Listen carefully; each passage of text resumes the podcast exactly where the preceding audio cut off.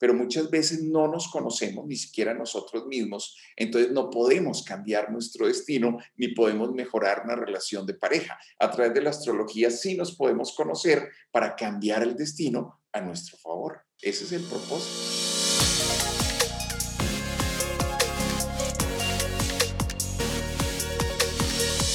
What people, bienvenidos a un nuevo capítulo de Factor Esencial. Hoy vamos a tener un programa bien bien especial ya que tenemos a un gran invitado del cual sé que voy o más bien vamos a aprender muchísimo. Él es Ernesto Rodas. Ernesto se ha dedicado en los últimos 30 años a investigar sobre la astrología, que es una ciencia maravillosa que invita a hacer cambios positivos en el destino de las personas. Ernesto también fue uno de los presentadores del programa Contacto Astral de RCN que se presenta en Colombia. Dicho en sus palabras, los seres humanos tenemos miedo a lo desconocido. El destino está y no está escrito. Todo depende del grado de evolución del individuo. Ernesto empezará a ser parte también de la familia de Hay Raza en los próximos días, lo que nos tiene bien, bien contentos, porque estamos seguros que es un tema con el que la audiencia se va a conectar muchísimo. Ernesto, bienvenido a Factor Esencial. Qué placer tenerte hoy como invitado y sobre todo para tocar un tema que sin duda alguna despierta muchísimo interés en las personas. Bienvenido, Ernesto. Juan, un saludo muy especial a ti y a todas las personas que nos acompañan hoy. Y claro, con un tema desconocido para algunos, un tema fascinante, un tema místico, un tema controvertido a través de la historia, pero también un tema extraordinario. Y yo tuve la oportunidad de conocer la astrología hace más de 30 años, te cuento así rápidamente, viví en un monasterio como monje y en un momento de la vida tuve la oportunidad de visitar un astrólogo y a través de la carta astral, que es un mapa maravilloso donde conocemos los diferentes eventos de nuestra vida, los diferentes ciclos de nuestra vida, pues obviamente eso generó un cambio positivo para mí. Años después tuve la oportunidad de conocer un matemático puro. Él era eh, banquero, matemático puro, un hombre supremamente inteligente y era astrólogo. A mí me pareció eso sorprendente. Yo dije, mira, un astrólogo y matemático, un hombre científico, un hombre que tenía cuatro profesiones. Y bueno, es, es un astrólogo. Y empecé a estudiar con él. Él fue mi primer maestro de astrología y allí entré en este maravilloso mundo del conocimiento astrológico donde nosotros podemos ver los diferentes ciclos de nuestra vida, los diferentes eventos y también recordemos que la astrología nos muestra, ese mapa extraordinario que es nuestro, que es único, nos muestra nuestro comportamiento emocional y psicológico en nuestra vida. Ernesto, para las personas que no conocemos mucho esto, ¿qué es la, la astrología?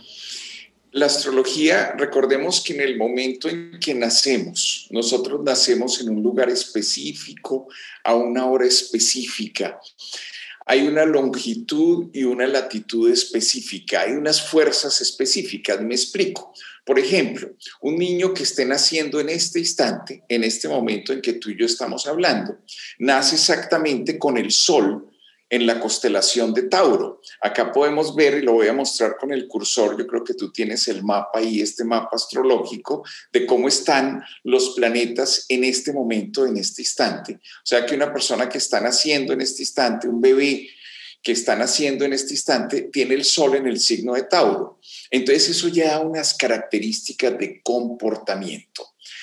En este momento hay algo que llamamos una conjunción que es la conjunción Júpiter-Saturno, que se da aproximadamente cada 20 años, y eso también da un comportamiento en la persona que nace hoy. La luna está en el signo de Virgo, entonces eso también da un comportamiento, porque por ejemplo, Virgo es un signo analítico, un signo observador del detalle, un signo trabajador, y el tener la luna en Virgo quiere decir que la persona es una persona analítica, observadora del detalle, una persona trabajadora. Entonces empiezan a existir unas características de, comportamiento desde el instante en que nacemos que empiezan a marcar nuestra vida. Pero recordemos algo importante, también nosotros somos arquitectos de nuestra propia vida, porque la astrología nos muestra o nos entrega unas herramientas, pero nosotros somos los que realmente le damos utilidad a esas herramientas. Cuando dices que el destino está y no está escrito, que todo depende del grado de evolución del individuo, eh, cuando hablamos de la carta astral, digamos que de cierto modo nos podemos adelantar al tiempo. Eh, ¿Cómo podemos cambiar eso que está escrito? Y cuando hablas del grado de evolución del, del individuo, ¿a qué te refieres puntualmente? Hay un destino que está escrito. Tú naciste en un lugar específico, no fue que Juan dijo, oye, yo quiero nacer en tal lugar no, eso ya estaba marcado por el destino. ¿sí? Lo mismo igual yo y lo mismo tú que nos estás viendo. O sea, nacimos en un lugar que el destino ya estaba arreglado por el destino. Y obviamente mm, tuvimos unos padres o tenemos unos padres, también eso estaba escrito, estaba arreglado por el destino. Pero hay decisiones en la vida que uno toma. Como decía mi maestro, a uno en la vida le pasan las cosas por karma o por idiota. Si uno hace ciertas cosas que no debería hacer, pues eso va a tener una repercusión frente a uno. Entonces ya viene un destino que uno sí empieza a escribir. Hay decisiones que uno sí toma en la vida. Entonces alguien de pronto nació con una carta astral que marca cierta pobreza, pero si esa persona estudia, se prepara, es perseverante, es dedicada, le pone pasión a lo que hace, hace lo que ama, pues esa persona va a triunfar. Entonces está cambiando su destino. Entonces, en ciertas situaciones, uno sí puede modificar el destino. Y la carta astral es esa herramienta que nos permite conocerlo. Por ejemplo, voy a poner un ejemplo sencillo.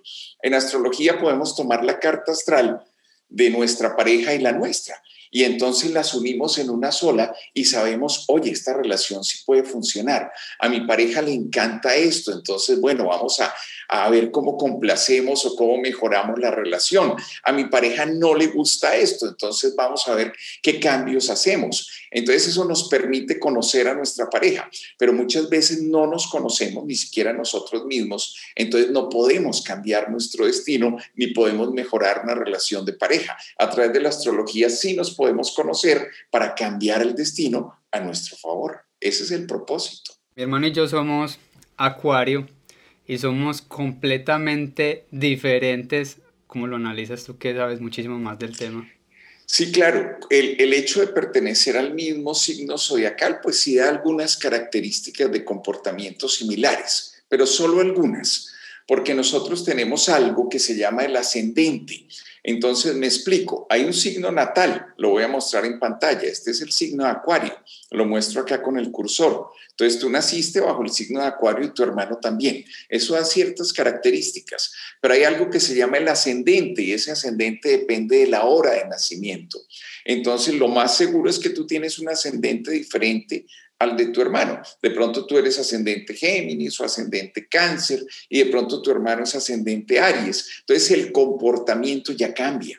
¿Dónde está la luna? Donde está la luna es como sentimos. Entonces tal vez tu luna, por decir algo, está en Sagitario, entonces tú sientes como un Sagitario, pero tal vez la luna de tu hermano está en Pisces, entonces él siente como un Pisces. Y así, cuando vamos abriendo la carta astral, nos damos cuenta de que al final el comportamiento, las emociones, los deseos, los pensamientos de cada uno son diferentes. Mira que eh, estaba pensando hoy, hace un rato, algo importante frente a esto y quería expresarlo. Y es lo siguiente, nosotros en la vida tendemos mucho a juzgar a las personas, a criticar a las personas, pero muchas veces no sabemos, no sabemos las circunstancias por las que ha pasado esa persona.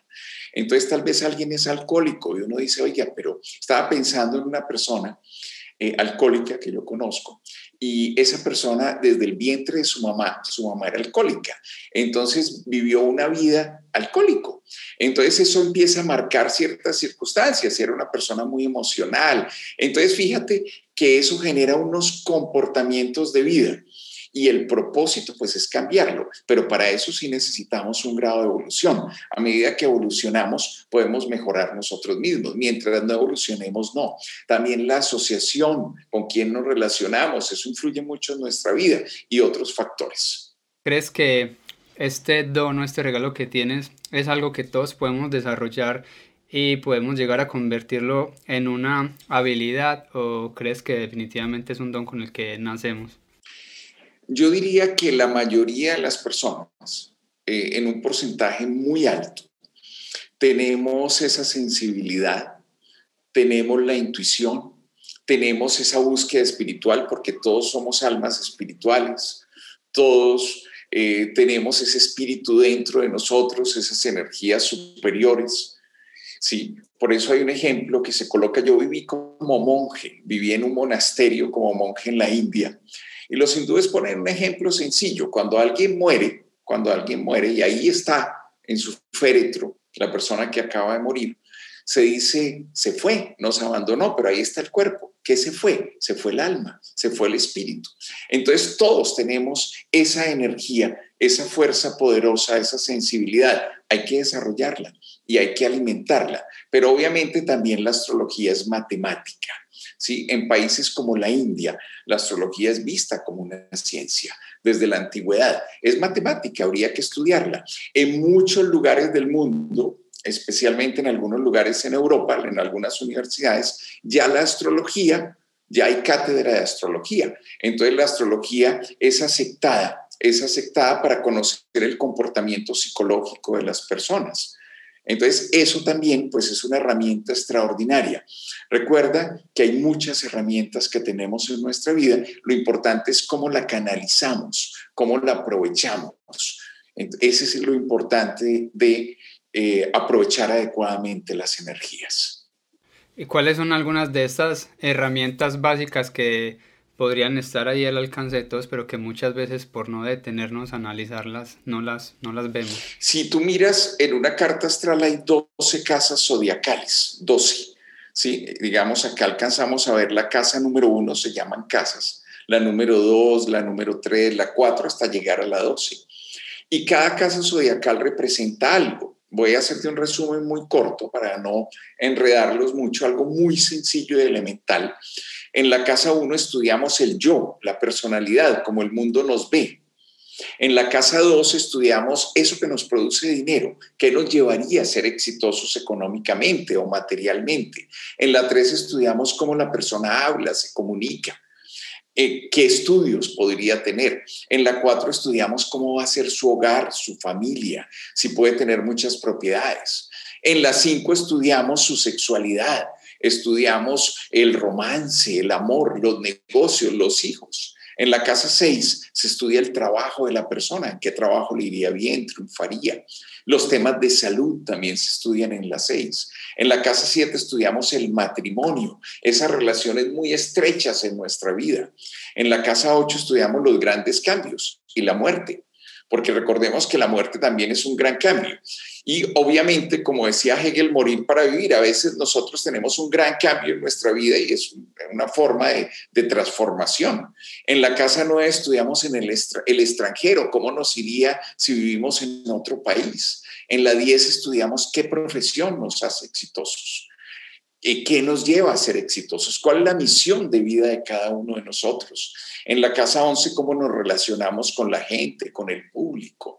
Y en la casa 12, estudiamos los karmas que vienen de vidas pasadas, esos karmas poderosos que nos acompañan de otras vidas. Claro, ahí tendríamos que entender la reencarnación, que sí hemos existido en otras vidas. Entonces, la astrología nos muestra una infinidad de detalles si vamos ya a algo muy práctico, pues en una relación de pareja si funcionaría o no, en un negocio si puede ser próspero o no, en temas de salud en qué debemos de cuidarnos más, si tenemos un viaje o un proyecto, cuál es la mejor época. También podemos conocer las diferentes épocas favorables o no favorables para nuestra vida para cambiar el destino, porque si sabemos esta época no es muy buena, entonces esperemos un poquito y ahí estamos cambiando el destino. O esta pareja no nos conviene, entonces porque podríamos estar durmiendo con el enemigo y eso no lo sabemos. Yo no sé si tú viste una película, la dieron hace muchos años, tú eres muy joven, durmiendo con el enemigo. Entonces es muy importante conocer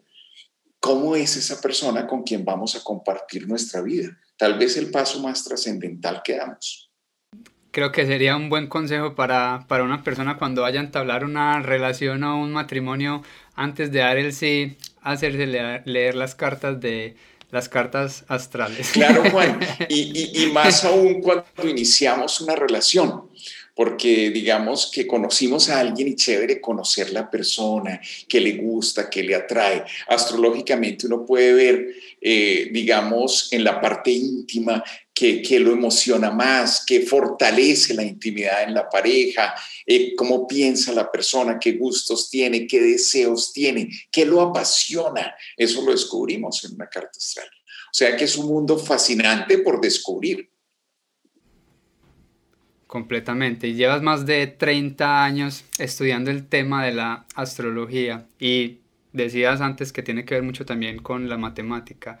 Eh, en cuanto a proporciones, cuando lees la carta astral, digamos, cuáles son esas posibilidades que tú dices, no, es que el 100% de esto se cumple, o el 70, el 50, el 60, o en base a qué eh, se reflejan estos porcentajes? ¿O cómo podría medirse la efectividad de la carta astral? Depende de varios factores. Hay varios factores. Voy a poner un ejemplo.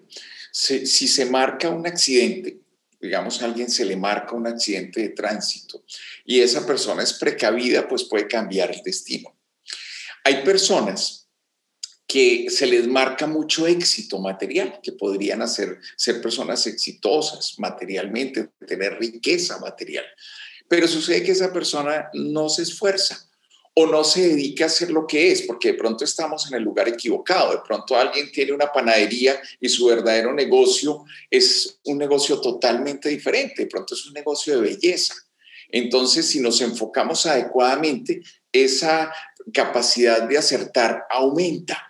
Si nosotros tenemos una relación de pareja, y yo, por ejemplo, hablo con varias personas, ayer estaba hablando con alguien que está viviendo una situación difícil de pareja y se marca que la relación puede mejorar y hay que hacer este y este cambio. Si uno hace los cambios, pues la relación mejora. Pero si uno sigue en la rutina de la pareja, pues no va a cambiar. ¿Qué quiero decir con esto?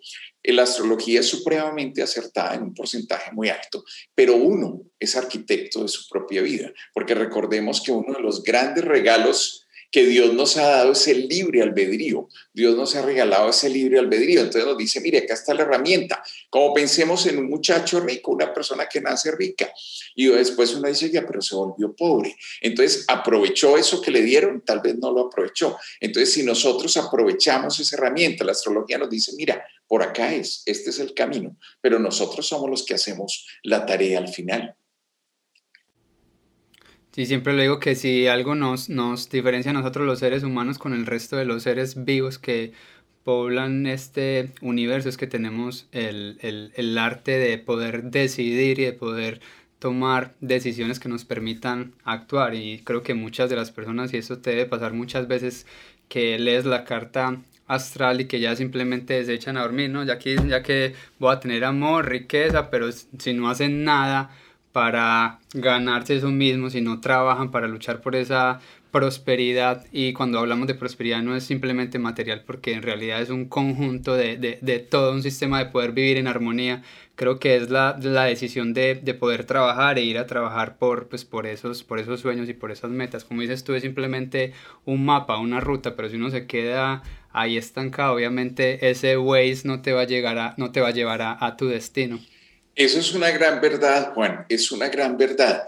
Y por eso, para que una relación de pareja funcione en temas de amores, pues los dos deben de poner de su parte.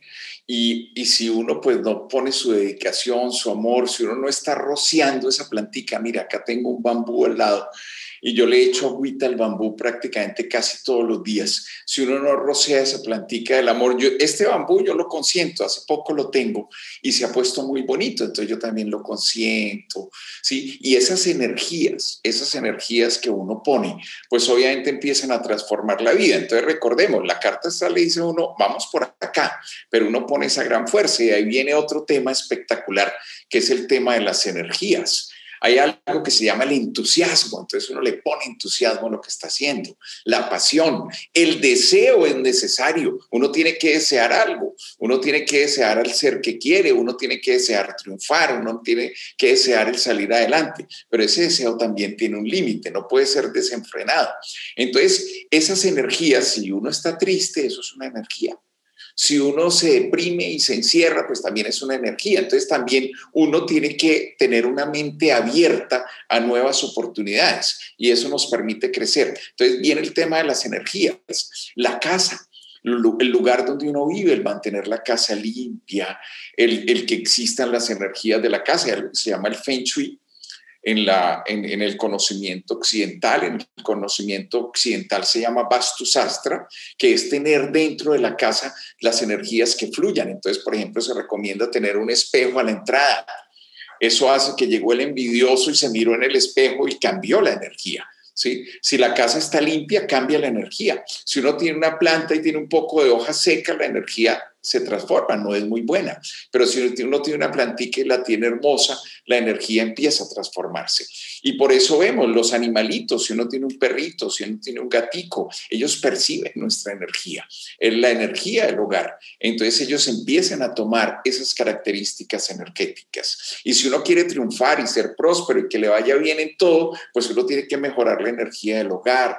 Por ejemplo, se dice que cuando uno tiene mucho conflicto en la relación de pareja y se gritan y se tratan mal, eso atrae pobreza. Eso atrae pobreza, porque la energía del dinero se va. Eso es una realidad y eso no solamente lo dice el astrólogo Ernesto Rodas, sino que eso lo dicen todos los místicos. Cuando uno dedica parte de la energía a estar chismoseando y criticando a los demás, pues también la prosperidad se va yendo, poco a poco, así tenga mucha plata, se va yendo también. Entonces, si nosotros canalizamos adecuadamente las energías del entusiasmo, de ayudar a los demás, de servir, todas las energías empiezan a favorecernos. Mira algo muy interesante, yo recuerdo cuando estuve, eh, tal vez la segunda o tercera vez en la India, estuve en el Taj Mahal y, recuerdo que el guía, la persona que me llevó, le dije, oye, ¿qué dice ahí arriba? Y él me dijo, estaba escrito en sánscrito, en bengalí, no sé en qué idioma, pero yo no entendía. Le dije, ¿qué dice ahí arriba? Y él me dijo, si haces el bien es para ti, si haces el mal es para ti, todo se devuelve. Entonces lo que sembramos es lo que cosechamos. Eso es una realidad de la vida. Completamente de acuerdo. Ahorita que estás tocando el tema de, los, de las energías, que soy completamente, eh, no, sé, no me defino fanático porque ya fanático lleva, lleva a los extremos, pero me gusta muchísimo el tema, desde la parte astral, cómo, cómo nos cuidamos o cómo nos protegemos de la mala energía. Pues hay muchas formas. Uno puede leer a través de una carta astral si una persona nos conviene o no. Eso es una realidad pero también hay personas que en nuestra vida son tóxicas y estamos ahí. Cuando yo hablo, por ejemplo, del tema de las adicciones, no solamente es la adicción al alcohol o la adicción a la droga, uno puede ser adicto también a una persona que lo hace sufrir y que lo maltrata y ahí está aguantando y ahí sigue. Eso es un tipo de adicción. Entonces, nosotros debemos de transformar esa energía. Cuando nosotros nos asociamos con gente negativa, que todo lo ve tan negativo, pues nos podemos volver negativos porque la energía se contagia. Eso es una verdad. Yo recuerdo que mi abuelo cuando yo era niño decía, una sola manzana podría puede dañar las otras manzanas. Y eso es una gran verdad. Entonces, ¿con quién nos asociamos? ¿Con quién andamos? ¿Con quién hablamos? ¿Cuáles son esas personas cercanas energéticamente? ¿Cómo vibran? Sí, entonces eso es muy importante acercarnos a personas que vibren, vibren energéticamente en un buen nivel. Eso sube nuestro nivel. Y como te digo, astrológicamente, como uno conoce los ciclos y los conoce antes de que ocurren, pues uno puede prevenir esa situación. Si uno dice, mire, puedo estar más sensible en esta época, pues voy a fortalecer eso voy a meditar, voy a orar, voy a, a, practicar algo espiritual que llene mi alma. Entonces uno mismo empieza a transformar esas energías antes de que ocurran y obviamente se protege de las energías negativas en la vida. Y yo creo que muchas veces ni siquiera está fuera de la casa, muchas veces las mismas familias cargan con energías tan, digamos, como tan oscuras que los mismos miembros del hogar se van como de permeando de esta misma energía. Y el hecho de que sean familia no siempre quiere decir que sean lo mejor para, para nosotros. Y creo que es un mensaje que, que debemos dar también. A veces son las mismas familias las que no nos permiten que salgamos adelante o que no nos permiten que luchemos por nuestros sueños porque han crecido con esos miedos que les sembraron desde, desde niños y ahorita quieren pasarnos esos miedos también a nosotros. Entonces creo que, que ese mensaje hay que dejarlo también eh, bien claro para toda nuestra audiencia. Ernesto, tenía una, una, pregunta y es que ahorita tocaste el tema de la, de la muerte. ¿Por qué crees que estamos tan fascinados con el tema de, de, la muerte? Pues eh, la muerte, eh, en esencia, en mi experiencia mística, en mi experiencia de vida, es solo una transformación, somos eternos. Yo soy convencido de eso, de la existencia del alma, de la existencia de la espiritualidad pero también un convencido de que el vivir acá en este mundo, esto es una escuela, acá vinimos a aprender, a mejorar, a crecer, y cada uno cumple una función, alguien es un médico, otro es un juez, otro es un carpintero, otro conduce un carro, o sea, cada uno tenemos una función en esta vida para que todo pueda, el ciclo se pueda dar, pero todos vinimos acá a mejorar, a evolucionar y aprender. Ese es el propósito real de la vida. En esencia, por ejemplo, en las culturas orientales la muerte no existe. Es simplemente una transformación, pero hay que vivir acá bien. Eso es fundamental. O sea, Dios no quiere que vivamos mal. Dios quiere que seamos prósperos, que estemos contentos. Claro, lo importante es que el dinero no, no nos enloquezca. Yo, por ejemplo, pensaba por qué muchas veces hay escasez económica y, y no lo podía entender. Y un día lo entendí. Y es porque tal vez no estamos preparados para manejar eso. Muchas veces cuando alguien tiene dinero, entonces tiene mucho ego, se cree demasiado, se sube, ¿sí? Entonces eso no puede ser así, ¿sí? Entonces es muy importante entender nuestra posición en este mundo, que en esencia, pues puede que alguien tenga un, un puesto alto, un cargo alto, pero en sí todos somos hermanos, hijos de un mismo papá. Eso no importa el color, no, todos somos hermanos en esencia. Entonces, en sí, la muerte es solo una transformación y obviamente dentro de las culturas orientales, dentro del misticismo, eh, nosotros somos eternos, esa es la esencia. El alma o el espíritu nunca muere. Hermoso eso que dijiste. Para terminar, Ernesto, ahora, sobre todo en Latinoamérica, estamos pasando por un momento de, de crisis. leyendo un poco sobre ti me encontré con algo bien bonito que me gustó muchísimo, que dice que las crisis nos invitan a crecer y fortalecernos. Dejas en claro que las dificultades tienen un propósito, que es, que es el hacernos más fuertes. Me gustaría que nos hablaras un poco de esto, sobre todo para esas personas que están pasando por momentos difíciles en estos eh, momentos, cómo cambiar la mentalidad y enfrentarnos a estas crisis o a estas dificultades de una manera diferente. Claro, las crisis siempre nos llevan a una transformación. Las crisis son necesarias y siempre han existido. En una relación de pareja, si sea muy buena, van a haber crisis después de un tiempo. En una amistad, en todo pueden existir las crisis. Y una crisis nos está diciendo hay que hacer cambios hay que hacer transformaciones. Por ejemplo, yo te, abro, te digo algo astrológicamente. Urano, que rige las tecnologías, lo virtual, entró a Tauro, que es el dinero. Y entró hace varios años y nos está diciendo, el mundo va más hacia lo virtual. El mundo va con una fuerza increíble hacia el Internet, hacia lo virtual.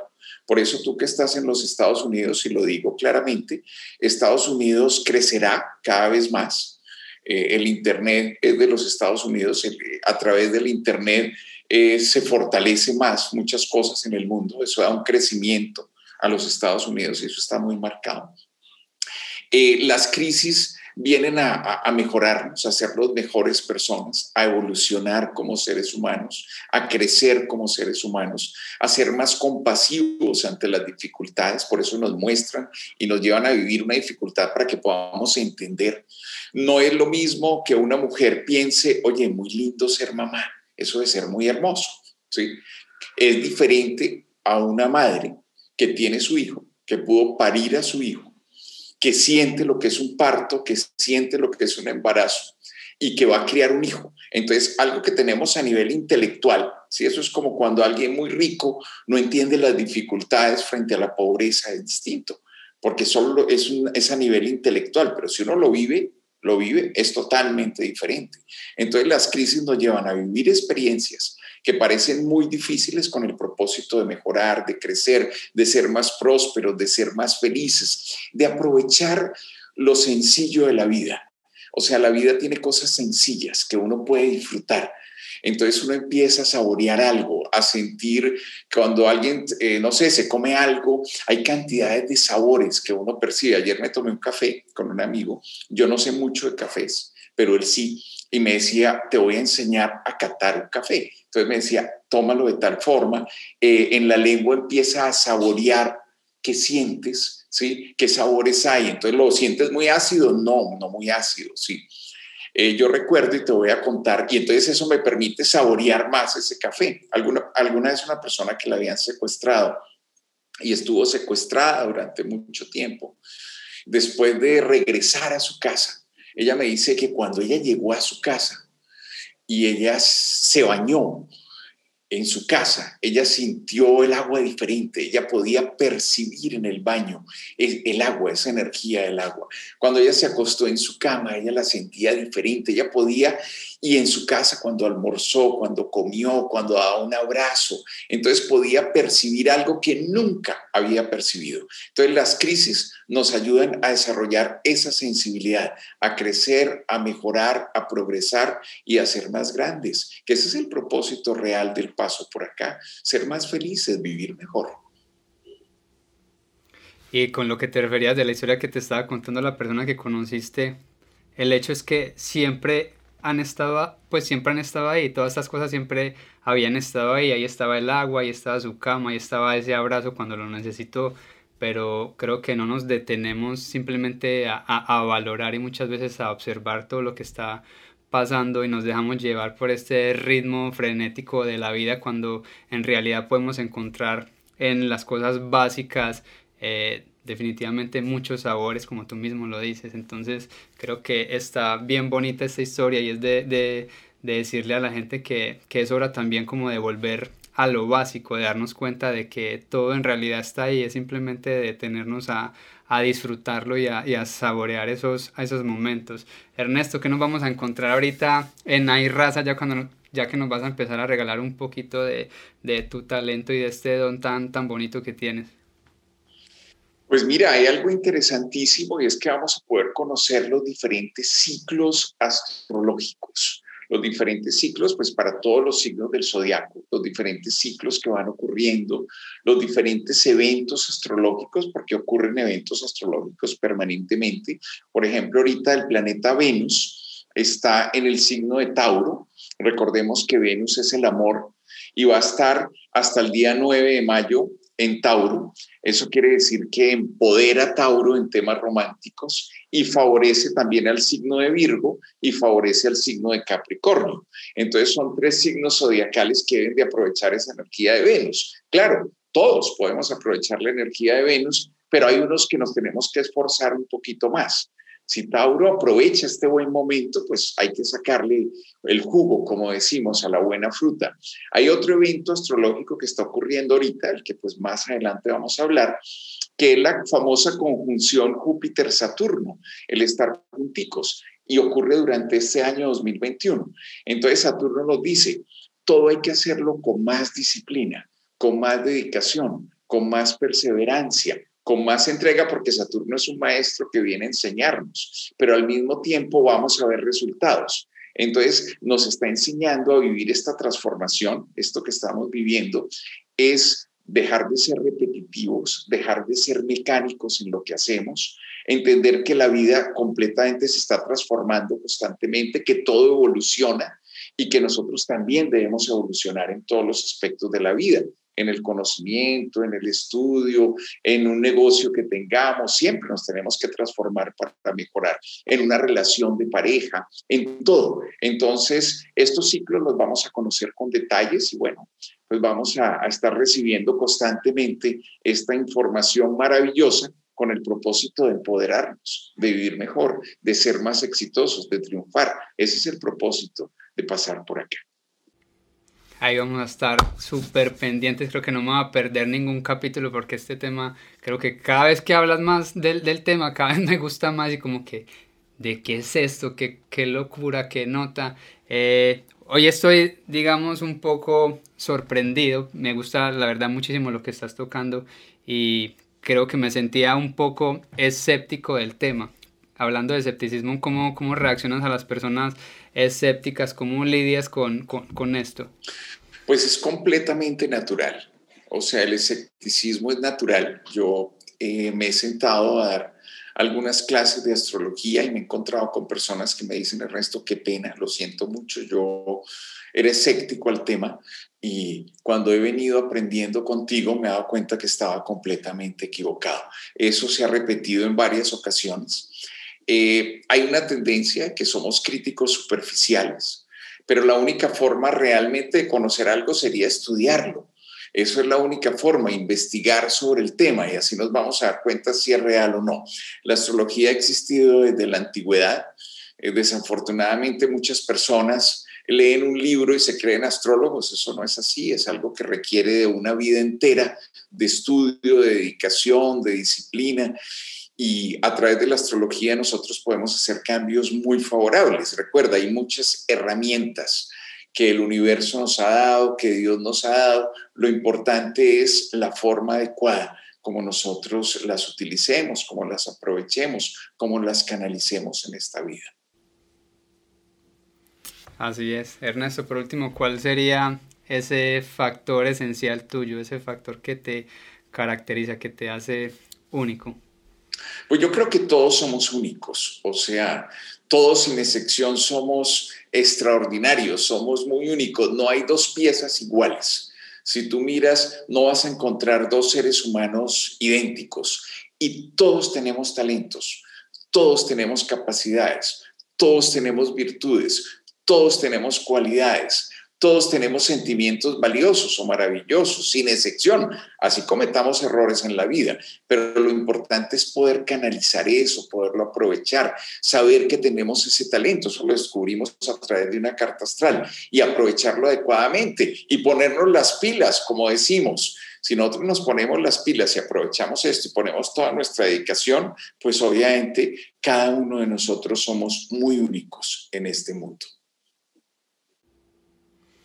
Yo diría también que definiendo tu factor esencial y ya habiéndote escuchado, habiendo conocido un poquito, creo que es el, el hecho de, de, servir a los demás, el hecho de querer poner toda esta información y todo tu conocimiento eh, hacia los demás, porque creo que vivimos muchas veces en un mundo lleno de, de egoísmo.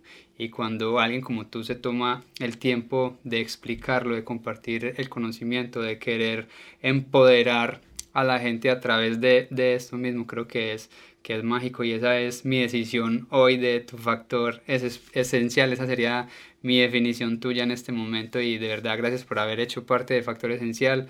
Eh, sé que vienen cosas muy bonitas para esta familia de Ayraza, qué bonito que vas a entrar a la familia y sé que la gente se va a conectar muchísimo contigo y ahí voy a estar súper pendiente de, todo lo que, de todo lo que se publique porque la verdad ese tema está cada vez más y más interesante. Gracias Juan, pues muy contento de estar en Ayraza. Eh, vamos a compartir momentos maravillosos, tú lo dijiste, eh, lo que le da a uno alegría en este mundo, lo que le da felicidad es a través de servir. Y hay muchas formas de servir. Uno puede servir, eh, ayudar a los demás, entregarlos. Hay muchas formas. Un abrazo es una forma de dar. Eh, un, un, momento de apoyo cuando alguien está solo es una forma de dar. También existe una ayuda económica. También hay muchas formas de dar. Entonces, el servir el dar, el apoyar a las personas es lo que realmente le da alegría a uno en este mundo, en este paso por este planeta. Vinimos a servir. Sí, por ahí leí una frase que dice el que no, algo así como el que no, no vino a servir no sirve para vivir, algo así. O sea, en esencia ese es el propósito. Sí, no, no, no recuerdo exactamente, pero, pero esa es más o menos la idea o el mensaje. Y eso es lo que le da alegría a uno. Eso es lo que le da felicidad a uno. O si no, la vida lo obliga. Por eso alguien tiene un hijo entonces le tocó servir. alguien tiene, entonces la vida lo presiona, ¿sí? Entonces, eh, pero a eso vinimos a este mundo, vinimos a dar y eso nos da mucha alegría. Eso es lo que realmente nos llena el corazón y el alma. Ernesto, muchísimas gracias por haber estado en el, en el programa y pues aquí nos seguiremos viendo. Juan, muchas gracias a ti, muchas gracias a todos ustedes que nos acompañaron en este momento maravilloso con Juan. Y bueno, vienen grandes sorpresas que vamos a compartir. está. Bendiciones para todos, mucho amor y buena energía como siempre. Sí.